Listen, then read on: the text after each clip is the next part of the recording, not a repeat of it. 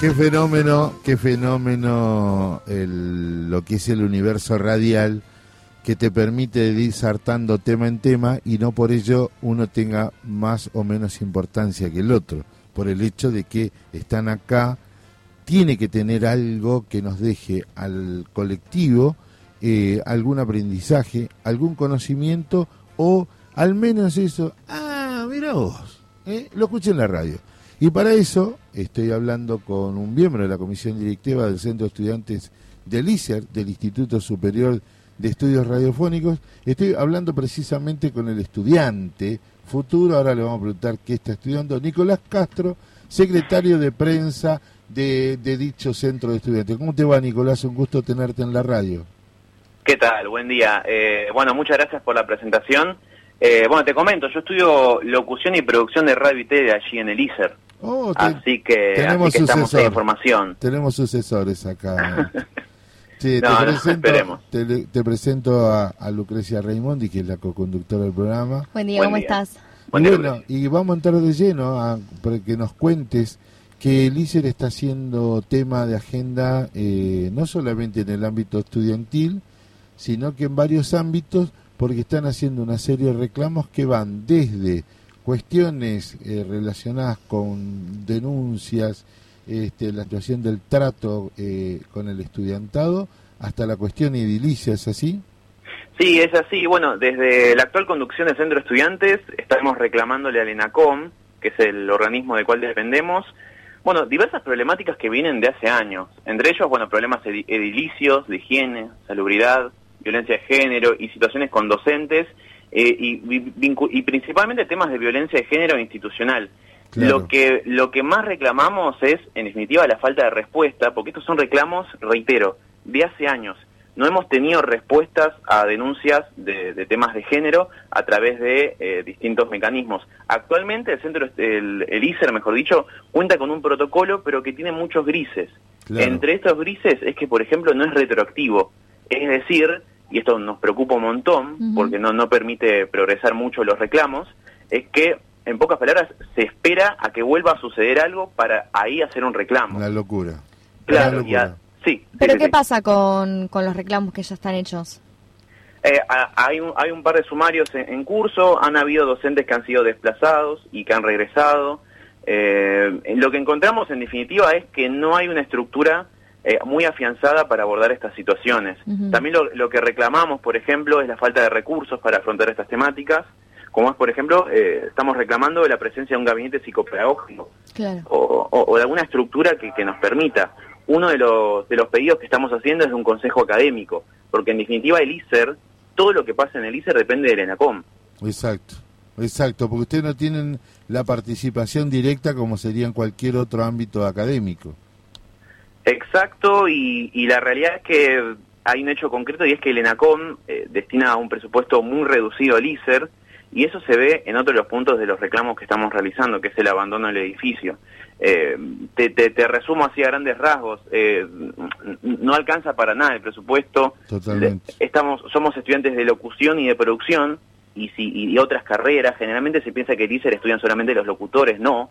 Hay estudiantes de guion, de doblaje, de comunicación convergente, es decir, eh, es una institución que necesita de por sí eh, inversión en, innovación tecnológica y esto no ha sucedido en los últimos años. te comento, sí, sí, sí, sí, te comento algo más. El centro de estudiantes ha tenido que reponer eh, equipos o elementos propios del día a día porque el ICER y el ENACOM, en definitiva, no, no bajan una partida presupuestaria como para poder reponer estos gastos. Te cito un ejemplo, por ejemplo. Eh, por ejemplo, hace poco el ICER, el Centro de Estudiantes del ICER puso microondas a disposición de los estudiantes y esto en ningún momento fue una iniciativa del ICER ni del ENACOM. Esto para que te des una idea del abandono en el que se encuentra el ICER, sin mencionar, por ejemplo, la falta de calefacción, baños rotos que están así hace tiempo, no hay salidas de emergencia, eh, Trenes Argentinos tuvo que donar estufas eléctricas, entonces hay un tema acá muy serio a resolver. Yo eh, quería partir todo esto que ya hicimos en la presentación por parte. Primero, el edificio no es propio y como tal no está adecuado, está adaptado, pero no está adecuado Exacto. a una, una carrera. Te lo cuento porque nos pasó a nosotros, nosotros eh, en Periodismo de La Plata, éramos heredamos el edificio de odontología, no estaba pensado para nada, era inhumano cursar ahí. Y, y cuando vi el nuevo, eh, la nueva facultad pensada, ideada, me di cuenta de todo lo que se había sufrido. Y estuve en el ICER Claro. hace poco con los compañeros, quiero agradecer a Ezequiel que nos dio un curso de mm, operador técnico eh, que hicimos con la gente de la radio y ahí vi- vivenciamos cómo ustedes tienen que subir y bajar por una única escalera, un único ascensor, los lugares no están adecuados. Exacto. Eh, ese es el primer punto. Ahí, ¿cómo estamos? Bueno, eh, re- retomo un poco lo, lo- que te digo. eh, ha- hay una falta de inversión eh, y, y de innovación tecnológica. Sí, Eh, en cuanto el ascensor es un ascensor evidentemente viejo, claro. eh, si uno se pone a escarbar un poco va a encontrar falencias a tener en cuenta que todo re- todo recae en que en que el ICER está en estado de abandono y esto es de hace años. claro. Y recu- encima renovaron la sesión del espacio. Eh, exacto, sí. Y, y- y sumo y sumo otro dato. Hace años había sido noticia la, la, la figura de Luis Otero como interventor interventor del ICER. Sí. Es esa es esa figura, yo no estaba cursando en ese momento, pero esa figura no sirvió de nada porque no no trajo soluciones reales al Ujú. ni al centro de estudiantes, ni a la comunidad educativa, a nadie. Entonces hoy lo que estamos reclamando también es quién se hace cargo de todo. Exacto. Porque podemos reclamarle nosotros a las autoridades del ICER, pero todo deriva en que todo depende de NACOM. Buen Claro. punto. Eh, entonces, eh, ya se han agotado instancias de diálogo, en el medio también hubo una pandemia que como a todos nos dilató muchos procesos, pero también esto hizo que estos reclamos, que son, reitero, de hace años, ya hoy ya lleguen en una situación de hartazgo generalizada. Es muy difícil la autonomía, perdón, perdón Lucre, es muy difícil la autonomía. Eh, no estoy capacitado a responderte eso, pero por lo que entiendo, sí, porque de- depende de- en definitiva de una decisión política y también de bueno de decisiones más que, que- que tienen que ver con ministerios. Bueno, el ENACOM depende de la jefatura de gabinetes, entonces ahí eh, son, son asuntos que, que ya recaen en autoridades mayores. Yo quería retomar el tema de las denuncias por violencia de género. Sí. Eh, ¿Cuál es la situación actual de los docentes que fueron apartados y volvieron a, a tomar cargo? Bueno, eh, en este sentido yo quiero ser muy cuidadoso porque hay un sumario en curso, pero lo que puedo contarte, por ejemplo, es que actualmente la carrera de locución no tiene coordinador y esto ha generado distintas situaciones entre docentes y entre estudiantes. Acá lo importante a, a destacar es que no queremos que se re- revictimice a las víctimas, en definitiva, porque al haber un sumario en proceso, esto hace que los procesos sean eh, extensos. Por lo tanto, esto recae también en las víctimas que han hecho las denuncias.